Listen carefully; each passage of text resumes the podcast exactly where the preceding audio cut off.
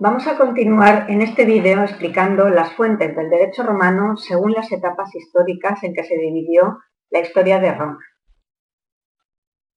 En los vídeos anteriores hemos visto las etapas correspondientes eh, al derecho arcaico, al derecho preclásico, clásico, posclásico y vamos a ver a continuación la etapa justinianea, que es la más importante, puesto que en ella mm, se lleva a cabo la compilación del derecho civil eh, romano y es el que sirvió de base a los derechos eh, civiles europeos, a los códigos civiles europeos.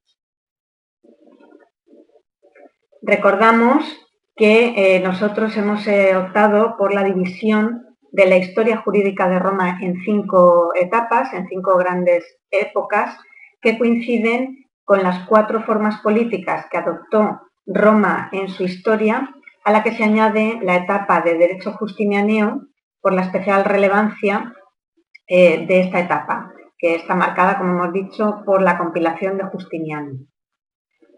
Por lo tanto, tenemos que la etapa arcaica coincidiría con la forma política de la monarquía, eh, la forma preclásica, la etapa preclásica coincidiría con la forma política de la república, la clásica con el principado, la posclásica coincidiría con el imperio absoluto o dominado y por último, como vemos, tenemos el derecho justinianeo, la etapa de derecho justinianeo marcada por la compilación. Por lo tanto, hemos dividido las fuentes del derecho eh, también en cinco mm, apartados. Pues tenemos las fuentes del derecho arcaico, fuentes del derecho preclásico, las fuentes del derecho clásico, las fuentes del derecho posclásico y las fuentes del derecho justiniano. Las fuentes del derecho arcaico, recordamos que es un derecho básico, un derecho algo eh, rudimentario, marcado sobre todo por la vigencia de los mores majorum. Los mores majorum eran las costumbres adoptadas por las familias romanas de sus antepasados y que se tomaban como derecho. También existieron algunas leyes regiae, pero lo que es cierto es que mm, con la ley de las doce tablas se produce el hito histórico en la historia jurídica de Roma, puesto que es la primera ley escrita obligatoria para todos los ciudadanos. Esa ley de las doce tablas es la que conforma el derecho civil, que será el núcleo a partir del cual el derecho romano se desarrolle posteriormente, y también tiene importancia en esta época la jurisprudencia pontifical, es decir, la interpretación que estaba en manos exclusivas de los pontífices al estar muy, eh, muy mezclado el derecho con la religión, eh, la interpretación que la ley de las doce tablas hacían los pontífices. Por lo tanto, tenemos en el derecho arcaico, sobre todo las costumbres, los mores majorum, ley de las doce tablas y la interpretatio pontificia. Pasamos en el derecho preclásico a un sistema un poco más complejo, puesto que en esta época que coincide con la República, tienen mucha actividad, sobre todo las asambleas populares y mucha actividad también los magistrados, en concreto el pretor. Vemos entonces que el jus civile se va conformando a través de las leyes comiciales, las leyes votadas en los comicios, también por los plebiscitos, que con la lex hortensia en el año 286 a.C. Eh, eh, cobra fuerza de ley, y los senados consultos. Menor importancia en esta época los, de, los senados consultos, eh, puesto que el Senado tenía poca actividad. Y eh, el ius honorarium con el edicto del pretor, eh, sobre todo tiene importancia el edicto traslaticio, que es el, el que los pretores cogen de las normas de los pretores precedentes y adoptan en el suyo y por lo tanto es el edicto que se traslada de un pretor a otro y luego la parte nueva que realiza él eh, pues teniendo en cuenta las nuevas necesidades y las nuevas eh, dinámicas sociales. Por lo tanto, tenemos aquí un derecho, como vemos, más complejo. Ya vemos que las leyes comiciales, conforme a la época en que estamos situados en la República, tienen mucha importancia, junto con el edicto del petróleo. y empieza a adquirir mucha importancia la jurisprudencia republicana. Es una jurisprudencia ya laica. Hemos abandonado eh, el monopolio que tenían los pontífices en la época arcaica y eh, pasamos a una jurisprudencia laica, ya por profesionales. En las fuentes del derecho clásico ya vemos que también, pues, eh, al coincidir con la época del Principado, vemos que tenemos un derecho mm, llamado jus vetus, que es el derecho viejo o el derecho antiguo, que tenemos las leyes comerciales plebiscitas, los edictos y los senados consultos, pero hay que decir que en esta época del Principado ya comienzan a adquirir el jus novum, el denominado jus novum, y conforme a esta época eh, y a esta forma política, las constituciones imperiales, es decir, aquellas constituciones, aquellas normas emanadas directamente de la voluntad del emperador. Poco a poco este jus novum va tomando importancia en detrimento de las leyes comerciales y de los edictos del, y del edicto del pretor. El edicto del pretor acaba su función renovadora del derecho eh, con la, cuando se dicta por Salvio Juliano el edicto perpetuo, puesto que ya cristaliza en un edicto eh, ya mm, vigente para el resto de, los tiempos. Y las leyes comerciales y los plebiscitos tienen mucha menor importancia en esta época, puesto que lo que adquiere relevancia es la voluntad del emperador. Y a su vez eh, cobra auge los senados consultos, porque el senado se convierte en un órgano eh, a, la, mm, a la voluntad del emperador básicamente. Fuentes del derecho posclásico. Pues aquí tenemos igual el jus vetus y jus novum frente a los leges y las jura. Hay un, confusionismo de fuentes, pero mm, realmente lo que es importante en el derecho posclásico es que fuente de derecho como tal tenemos a, eh, hay una especie de vulgarización del derecho, se produce en esta época una decadencia del, derecho, una veneración de la época clásica y entonces lo que, lo que se da fundamentalmente en esta época son recopilaciones de lo que eran leyes, de constituciones imperiales, recopilaciones de leyes y respecto a los juras se produce una exaltación, una veneración de los juristas de la época clásica donde tuvieron mucha importancia. Es eh, a partir de la ley de citas en el año 426 cuando ya se produce esta em, veneración o esta exaltación mucho más eh, acusada, puesto que solamente se permite citar a determinados juristas. Pasamos a continuación a examinar las fuentes del derecho justiniano. Hemos visto en esta evolución cómo las formas políticas que adoptó Roma se corresponden perfectamente con aquellas fuentes del derecho vigentes en cada época. Así, en derecho arcaico, eh, vemos que la forma, coincidiendo con la forma monarquía, es un derecho sobre todo basado en las costumbres, mm, básico porque, y propio de las eh, sociedades antiguas. En la época republicana, por supuesto, como eh, no podía ser de otra forma, adquieren mucho valor las, leyes y los plebiscitos. Y pasamos en el Principado a, que toman auge las constituciones imperiales para, en el dominado, realizarse sobre todo recopilaciones de leyes y de jura, porque hay una etapa de vulgarización, de crisis de los valores y vulgarización del derecho y, en general de, de toda la sociedad romana. Entonces, Desembocamos en esta etapa, que es una etapa especial que se incorpora a las cuatro anteriores. Esta no corresponde con ninguna eh, etapa política en, concreto.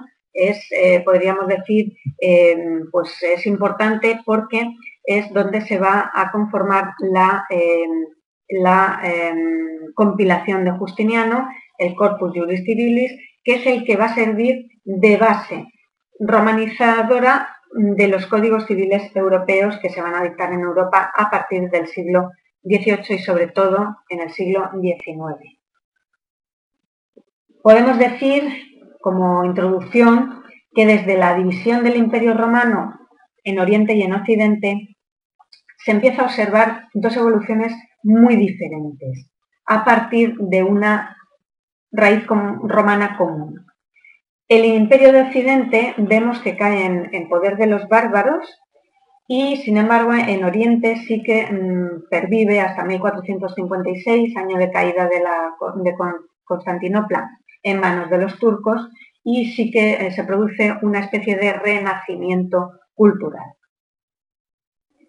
Por lo tanto, en Bizancio sí que em, sigue esa concepción romana con la extracción y burocracia que se produjo en el, Bajo Imperio. Aquí el Estado está encarnado por el emperador, que se considera siempre emperador, romano, y sus súbditos también son romanos. Y bueno, pues eh, está muy acusada en esta época la eh, religión cristiana. En realidad, eh, lo que se trata o lo que, lo que tratan de realizar los, los emperadores de Oriente en nombre de Dios es eh, revivir el imperio romano.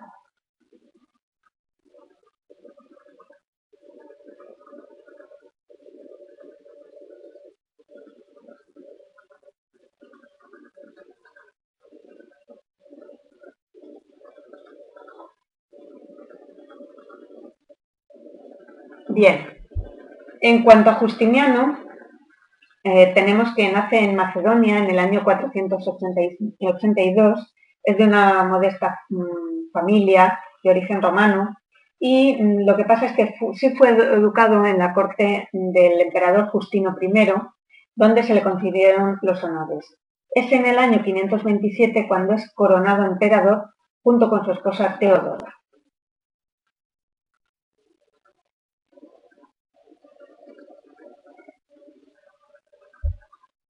En cuanto al corpus juris civilis, pues eh, en realidad lo que, lo, que es importante de Justiniano es que llevó a cabo la compilación del derecho denominado el Corpus Juris Civilis, que está integrada por el CODES, un código, el digesto o pandectas, las instituciones y las novelas.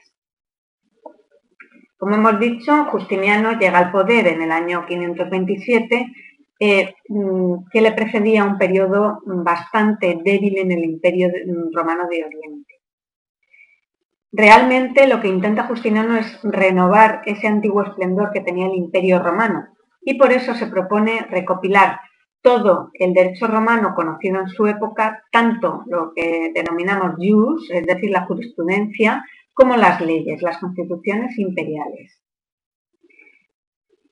El primer intento de Justiniano fue la confección de un códex, o sea, de la compilación de las leyes imperiales contenidas en los códices gregoriano, hermogeniano y teodosiano y de las constituciones promulgadas posteriormente.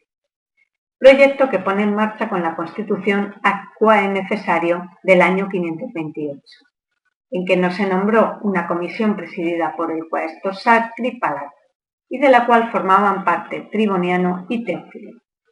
Este códex aparece que fue publicado en abril del año 529 mediante la Constitución Summa Rei Publici. Esta obra no se conserva, eh, llegando únicamente hasta nosotros un fragmento del libro primero.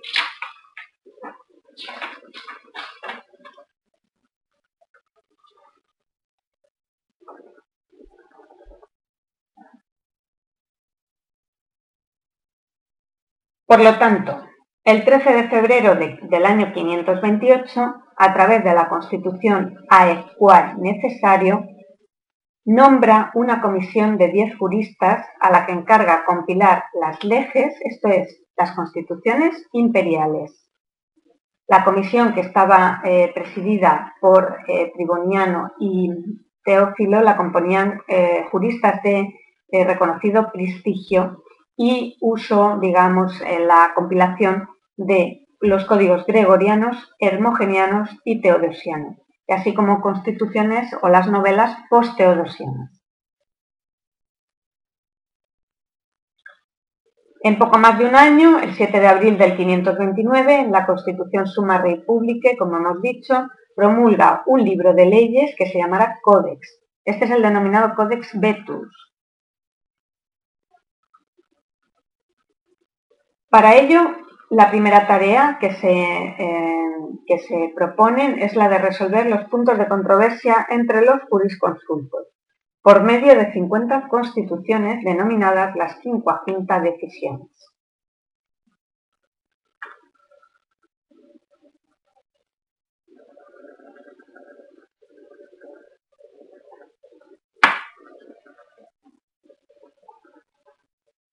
El 15 de diciembre del año 530, Justiniano encargará a Triboniano, por medio de la constitución de Auctore, la formación de una comisión de juristas, abogados y altos funcionarios que se encargan de compilar este eh, segundo código.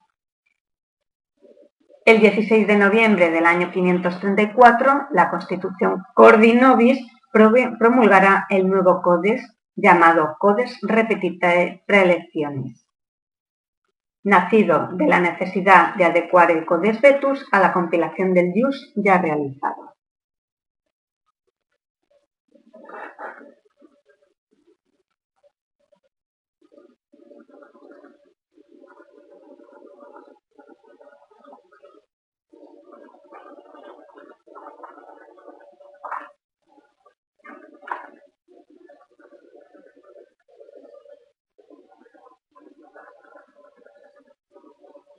Posteriormente, se propone en el año 530 Justiniano compilar los Jura, es decir, toda la doctrina del derecho contenida en las obras de los 39 jurisconsultos que tenían el jus respondendi.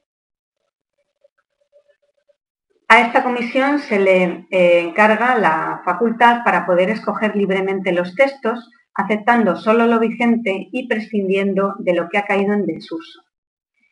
Pero mm, siempre buscando mm, no solamente distribuir, ordenar y dividir esos yura en apartados, sino también evitar las contradicciones para que eh, no hubiera eh, ninguna antinomia ni repetición entre los mismos. Por lo tanto, eh, aquellas decisiones que estuvieran anticuadas deberían ser suprimidas. También debían eliminar las antinomias, reduciendo los textos a lo verdaderamente esencial. La comisión que estuvo presidida por Triboniano empleó tres años en su cometido, siendo publicada en el año 533.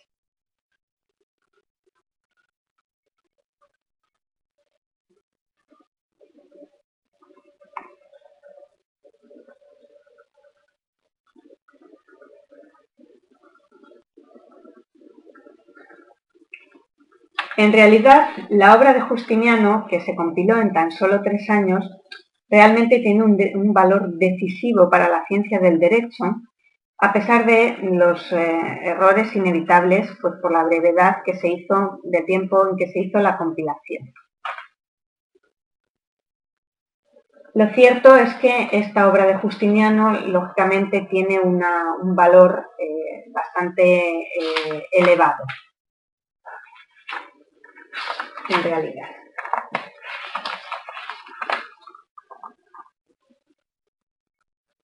Bien. En, el, eh, en, los digesta o pandectas que se componen de una masa de 9.142 fragmentos correspondientes a 150.000 versos extraídos de las obras, como hemos dicho, de 39 juristas que tenían el jus respondendi. Se divide en 50 libros, está dividido en 50 libros, siguiendo la distribución de materias, el orden establecido en el edicto del pretor, y prohibiendo Justiniano para simplificar el derecho que se hicieran comentarios o se citaran cualquier otro texto que no fueran los contenidos en la eh, compilación.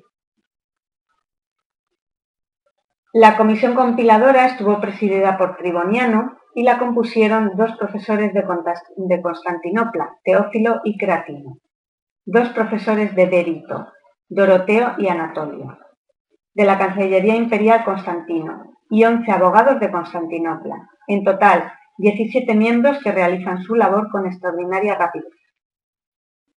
A pesar de la orden expresa de Justiniano de que se aprovecharan las obras de los juristas que gozaban con jus respondendi, no se cumplió su deseo porque los compiladores también acudirían a los cinco juristas de la ley de, citas, prevaleciendo entre todos Ulpiano.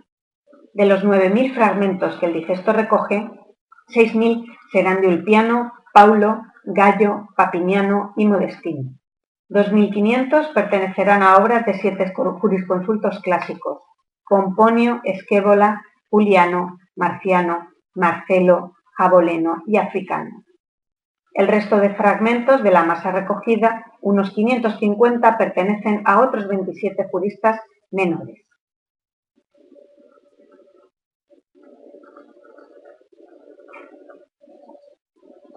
Existe numerosa bibliografía actual sobre el problema de la prohibición de Justiniano de comentar los digestos. Pero lo cierto es que parece ser que a pesar de esa prohibición eh, no, se, no, se, puso de manifiesto y el mismo Justiniano, eh, a pesar de su prohibición, tuvo al final que eh, admitir que, bueno, pues que se comentaran esos, esos. Justiniano en su Constitución Tanta dividirá el digesto en siete partes, con fines didácticas y por exigencias prácticas. En la primera parte, los libros 1 a 4, tenemos los principios generales del derecho y la jurisdicción. En la segunda parte, los libros 5 a 11, llamada Pars Judicis, tenemos la doctrina general sobre las acciones y protección jurídica de la propiedad y demás derechos reales. En la tercera parte, denominada Pars Rebus, libros 12 a 19, trata de obligaciones y contratos. La cuarta parte, denominada Umbiculus, los libros 20 a 28, tratan de la prenda, el edicto edilicio, la estipulatio duplex, la doctrina de los intereses, el préstamo marítimo los documentos, testimonios, pruebas y presunciones, el matrimonio y la dote y la tutela. Y el libro quinto, llamado de Testamentis, libros 28 a 36, tenemos los testamentos, los legados y fideicomisas, la ley falcidia y el Senado consulto Trevelyanum. La parte sexta, los libros 37 a 44, hablan de la sucesión pretoriana, del derecho pretorio, de los aspectos variados de derechos reales, de la posesión y de las obligaciones, de la adquisición de la propiedad y de la, y de la posesión, de la ejecución, los interdictos y algunas excepciones. La parte séptima, libros 45 a 50 por fin, nos hablan de la estipulatio, del derecho penal, de las apelaciones, del derecho municipal y otros temas complementarios.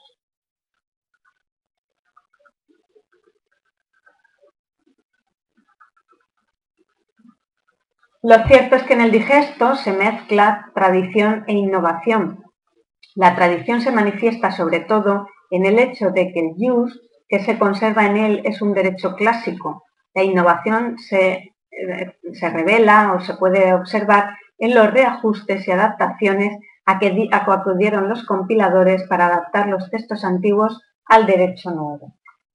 Dentro de los títulos, los fragmentos de los jurisconsultos se disponían en un orden no rigurosamente sistemático, cada fragmento comienza con una inscripción en la que se da el nombre del jurisconsulto e indica la obra o libro del que se extrajo el texto.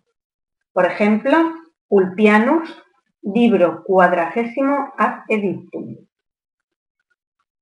Para facilitar las referencias, los fragmentos más largos se han dividido en un principium y en parágrafos.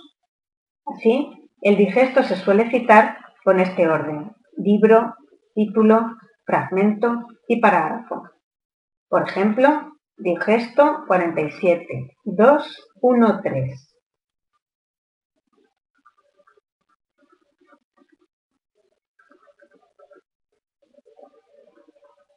Según una disposición de la Constitución de Autore, el digesto debía ser precedido de un índice de los autores y las obras elegidas. Ese índice se realizó, pero omitiéndose obras utilizadas, incluyendo otras no usadas y confundiendo obras completas con epítomes, ediciones, comentarios a la obra original, la cronología del índice también es defectuosa. A pesar de ello, el índice es valiosísimo para descubrirnos la serie de obras y fragmentos que hoy nos serían desconocidos y sobre todo por la labor de interpretación y reconstrucción y la búsqueda de interpolaciones. Los problemas del digesto son muy ricos. El hecho de que se fuera compuesto en tan solo tres años hace eh, precisar o hace pensar el tema de cuál fue el método seguido por la Comisión Imperial para su elaboración.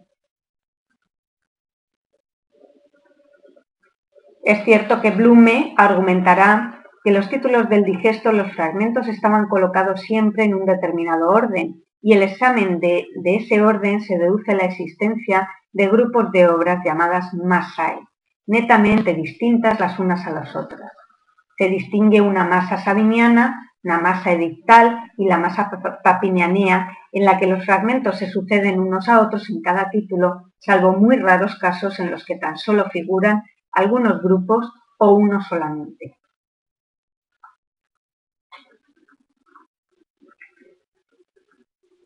En la masa sabiniana se encuentran los Libri ad Sabinum de Ulpiano, Paulo y Pomponio.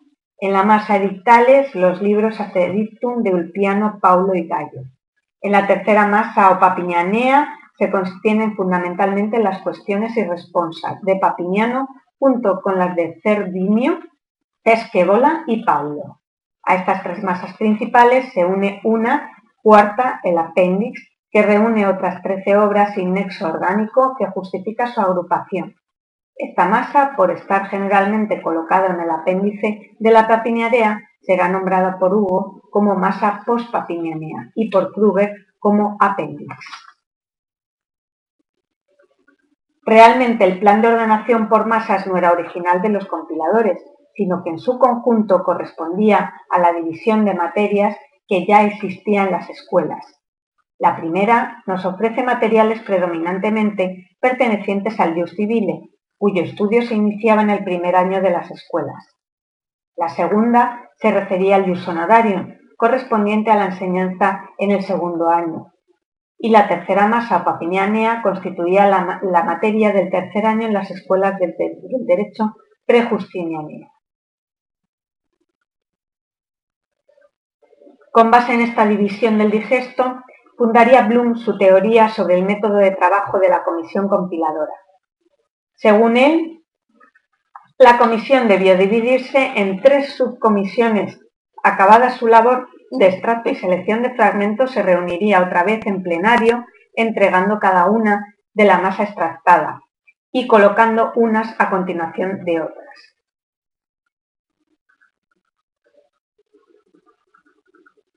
En realidad, esta hipótesis de Blume ha sido fuertemente criticada por Hoffman que pensaba que la comisión eh, no realizó esa labor en tres fases, como hemos dicho, sino que eh, se haría eh, directamente recogiendo el material de su trabajo y, y, que habría una especie de predigesto redactado.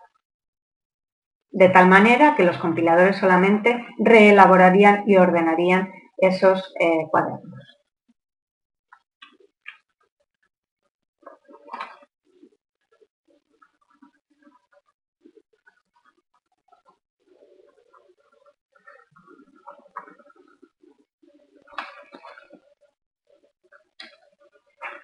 Respecto a los manuscritos del digesto, todavía poseemos uno, que es el más famoso. Hasta el año 1406 se encontraba en Pisa de donde como botín de guerra pasó a Florencia, encontrándose en la Biblioteca Laurentina, conocida como Litera Pisana o Litera Fiorentina. Procede de Justiniano o de su inmediato sucesor, correspondiendo a mitad del siglo VI o principios del VII. Monsen supone que fue escrito en Messina o Tesalonia por dos amanuenses griegos y uno latino. Los dos gruesos volúmenes, en folio de escritura ancial y en columnas admirablemente conservadas, fue enmendado por los propios amanuenses o quizás por correctores antiguos. También en el, siglo VI-VII son los fragmentos de Nápoles y los papiros de Heidegger y Spencer. Fragmento menor es el de Berlín del siglo IX. Prueba de la difusión del digesto son los numerosos manuscritos de los siglos XI, XII y XIII en que desaparecerán los párrafos en griego que se traducen al latín y se mutilan las inscripciones, quedando solo el nombre del jurista, pero no así el de la obra.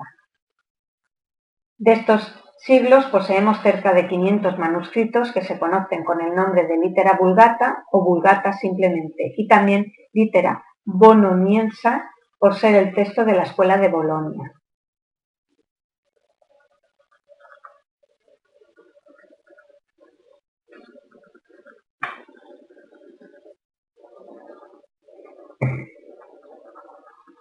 En cuanto a las instituciones,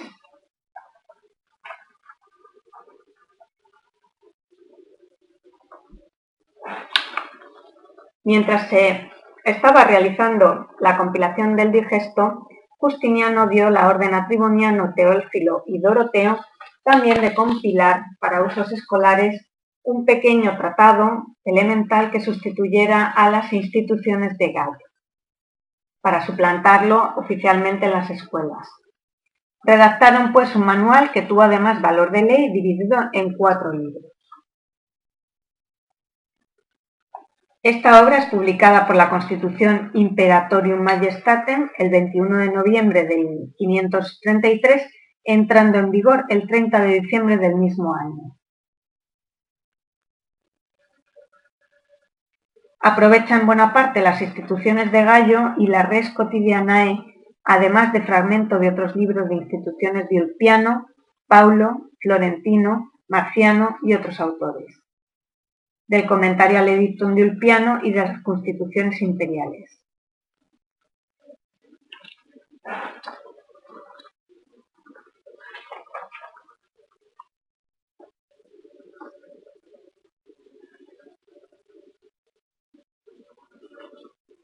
Las instituciones, como hemos dicho, se, se, dividen en cuatro libros. El primer libro es el dedicado a las personas, el segundo se inicia con las distintas clasificaciones de las cosas, por lo tanto estudia la propiedad y demás derechos reales. El tercero se ocupa de la sucesión intestada, de las obligaciones de origen contractual y de la doctrina general de las obligaciones. El cuatro trata de las obligaciones procedentes de los delitos y las acciones judiciales del procedimiento privado, con un breve apéndice penal en su último título de Publicis Judicis. Cada libro estará dividido en títulos, cada uno de los cuales lleva su rúbrica indicadora de su contenido. Los títulos, a su vez, se dividen, al igual que los fragmentos más extensos del digesto, en una introducción llamada Principium o Proemium, en párrafos numerados. Los fragmentos de las instituciones no llevaron indicación alguna de las fuentes de donde procedían, al contrario que el Codex o digesto. Como ya hemos dicho, las instituciones lo que tratan es ser una especie de manual para estudiantes y para implantarlo en las escuelas del Imperio eh, de Oriente.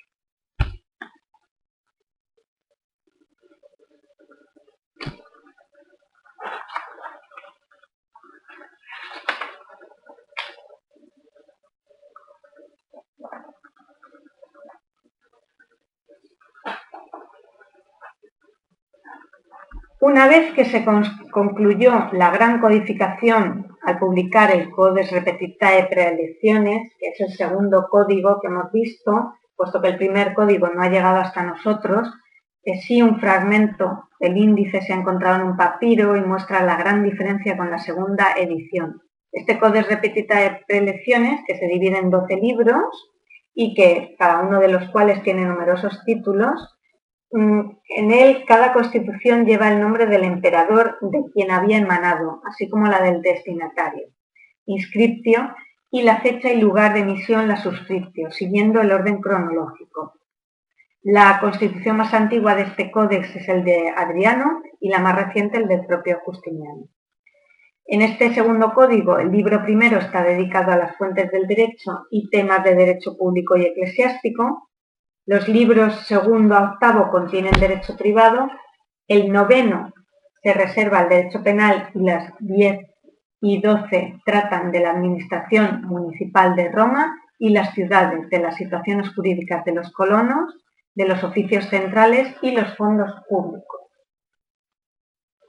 Una de las modificaciones que introducía este segundo código respecto al primero se consistía en añadir, aparte de otras constituciones, las denominadas quincuaginta decisiones, que eran una serie de constituciones en las que Justiniano daba una solución definitiva a problemas jurídicos que habían tenido soluciones contradictorias por parte de juristas clásicos imponiendo así su autoridad imperial. Este segundo código, como hemos dicho, fue publicado con la Constitución Cordi del 16 de diciembre del año 534, comenzando a tener vigencia en el año inmediatamente posterior y con él se eh, concluye y llega a su cenit la compilación de Justiniano. Por lo tanto, tenemos que la compilación de Justiniano se, compone del Codes Vetus, del Codes Repetitae Praelectionis, de los Digesta o Pandectas y por último de las instituciones Seu Elementa.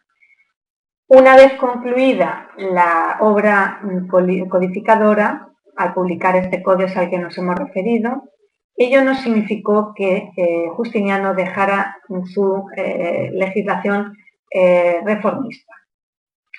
El emperador, al contrario, dictó un gran número de novelas, llamadas, de constituciones llamadas novelas, eh, en, tanto en latín como en griego, reguladoras sobre todo de cuestiones de derecho matrimonial, de derecho hereditario, pero en ocasiones eran profundamente innovadoras y tan extensas que constituyeron la reglamentación completa de ciertas instituciones jurídico-privadas, por ejemplo, como hemos dicho, del matrimonio y de la sucesión legítima.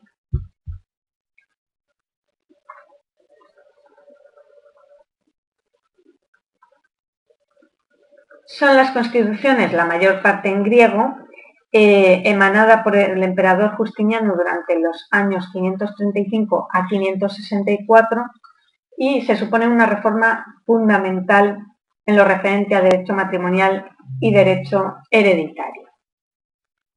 De las novelas tanto justinianas como justinianas no se hizo ninguna colección oficial.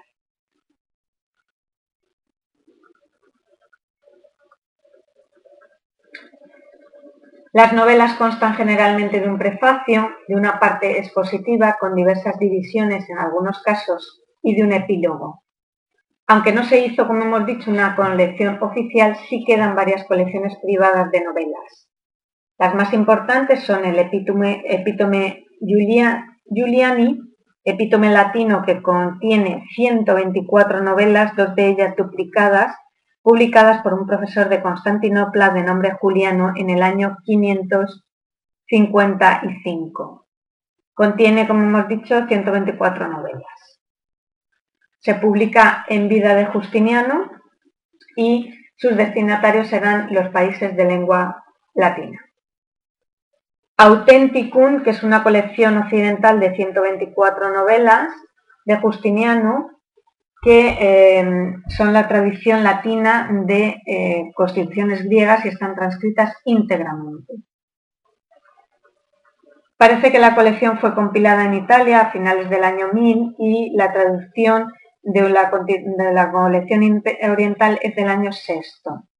Su nombre de Authenticum procede del hecho de que en el siglo XI fuese tenida por falsa por los maestros de Bolonia, reputándose más tarde como auténtica. Las primeras 107 novelas están dispuestas en orden cronológico, pero no las demás, que parecen haber sido añadidas a modo de apéndice. Mejor que la anterior es la colección que recoge todas las novelas, tanto griegas como latinas, en su idioma original y que fue realizada hacia el año 578, reinando Justino II y Tiberio II. Está integrada por 158 eh, novelas de Justiniano, 4 de Justinio y 3 de Tiberio.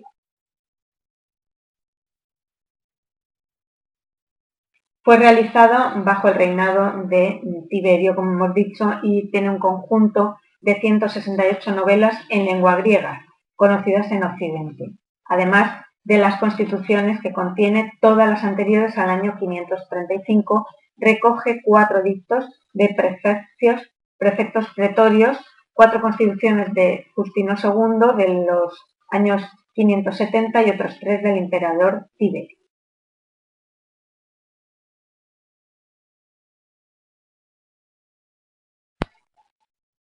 Para acabar con el presente vídeo, hay que decir y hay que resaltar que como el propósito de, de, la compilación de Justiniano era no solamente compilar las constituciones, los jura, etcétera, sino también darles el carácter de legislación vigente, Justiniano mm, se ve obligado a introducir en los textos originales de las constituciones de sus predecesores y en los jura de los grandes juristas todo tipo de alteraciones, añadidos y supresiones para eliminar las contradicciones y modernizar los criterios aplicados en los textos. Realmente esas modificaciones son lo que desvirtúa el texto original y constituye lo que se ha denominado las interpolaciones, cuya detectación ha constituido una ardua labor de la romanística moderna. En efecto, como la compilación de Justiniano nació no sólo por una concreta aspiración política del emperador, sino también por una perentoria necesidad que era aclarar todo el acervo legal que existía hasta la época, por una desordenada legislación más bien antigua y ya desfasada, realmente se hizo obligado como contemporánea que eh, era la compilación, esta necesidad modificar los textos y adaptarlos a las nuevas exigencias que la actualidad exigía. Ello hizo que si bien el nombre de ciertos juristas se mantuviera en el digesto y el de determinados emperadores en las constituciones recogidas en el código, eh, no sea más que por un eh, afán más bien decorativo y homenaje a una gloriosa y antigua tradición jurídica. El problema, por lo tanto, eh, de las interpolaciones hay que tenerlo en cuenta a la hora de la interpretación en el corpus juris, porque efectivamente la compilación justinianea habrá de considerarla desde dos puntos de vista bien distintos. En primer lugar, como derecho legislado por el emperador y vigente en su imperio, y también como antología de la producción científica romana de sus constituciones imperiales. Por eso, los investigadores en derecho romano pueden y deben atender al significado que la ley tiene como norma positiva contenida en la compilación, pero también, en segundo lugar, hay que indagar cuál es el significado originario del fragmento en el momento en que un antiguo jurista lo formuló y si se trata de un derecho que en cada caso particular fue emanado. Por lo tanto, la labor de lectura e investigación del derecho en el corpus juris todavía se complica más por este aspecto de las interpolaciones. A pesar de que mm, Justiniano en sus constituciones de autore y tanta prohibió bajo pena de deportación, que es una pena de crimen falso, la exégesis de su obra jurídica, quizá con el objeto de evitar incertidumbres en la aplicación de sus disposiciones, permitiendo tan solo su traducción literal, resúmenes, sumarios de cada capítulo con cita de los pasajes, no por ello ese deseo llegó a cumplirse. Pronto surgirá en Oriente una abundante producción exegética, fenómeno que Aranjo Ruiz refiere diciéndonos como que la compilación solo representa una etapa, aun cuando importantísima y gloriosa, de una evolución jurídica en marcha. En efecto, ya en tiempos contemporáneos a Justiniano, por necesidades docentes, se acomete por los maestros del derecho la ardua tarea de traducir y resumir la versión latina de la obra de Justiniano en un momento en que se hace necesario los textos en lengua griega, al ser ya el latín una lengua casi perdida en Oriente. Y lo curioso es que serán algunos de los miembros de la comisión legislativa creada por Justiniano los que contravendrán precisamente esa prohibición imperial. Por lo tanto, nos encontramos con que en los siglos VI y VII se publican ya una serie de sumarios de los digesta, obras de Cirilo, Doroteo, Esteban, todos ellos contemporáneos de Justiniano y colaboradores en la obra compiladora. Otro jurista de la Comisión Imperial, Teófilo, escribe una paráfrasis al texto de las instituciones de título Paráfrasis Greca Instituciones, que se inspira también en el manual de Gallo. Escribe además un índex al digesto. De la misma época es una paráfrasis, griega al digesto de autor anónimo, con notables discordancias con el texto imperial. Del Codex de Justiniano hay índices de Teleleo, Isodoro y Anatolio.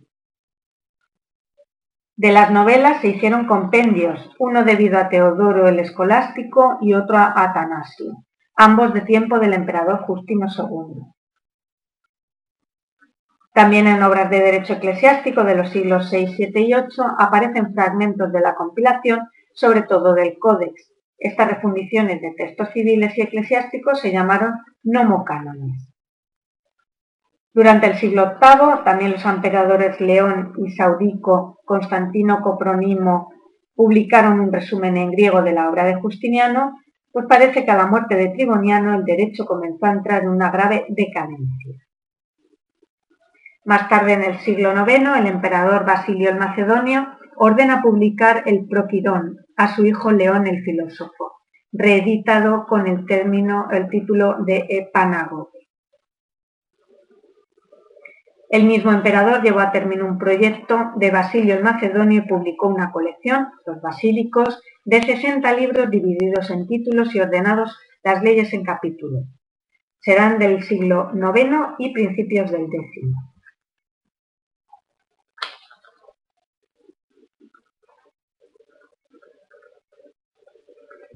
La última compilación de derecho romano-bizantino es del año 1345, cuando el juez de Tesalónica, Constantino Armenópolu, publicó un manual de título Exabiblos que resumía el derecho vigente en Bizancio, obra que fue derecho vigente en Grecia hasta la entrada en vigor del Código Civil griego en el año 1835, Código Civil que sigue el modelo napoleónico.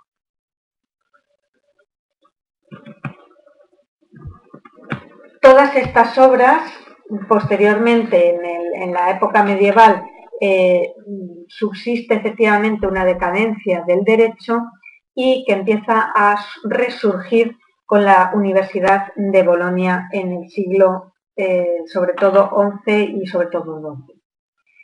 Aquí acuden estudiantes a estudiar el derecho romano, que eh, pasaría a todos los países y a todos los tribunales desde esta Universidad de Bolonia. Así, posteriormente, se producen diversas escuelas de posglosadores, comentaristas, etcétera, para llegar, se produce entonces el fenómeno, llegar a la recepción del derecho romano en Europa, sobre todo en Inglaterra, Francia, España y Alemania. En el siglo XIX se inicia la labor de codificación que precisamente toma ese derecho romano canónico que se había eh, estudiado en las universidades y que conformaría sobre la base romanística los códigos civiles europeos. Por lo tanto, el Corpus Juris Civiles es muy importante en la labor de interpretación y de estudio del derecho actual del Código Civil.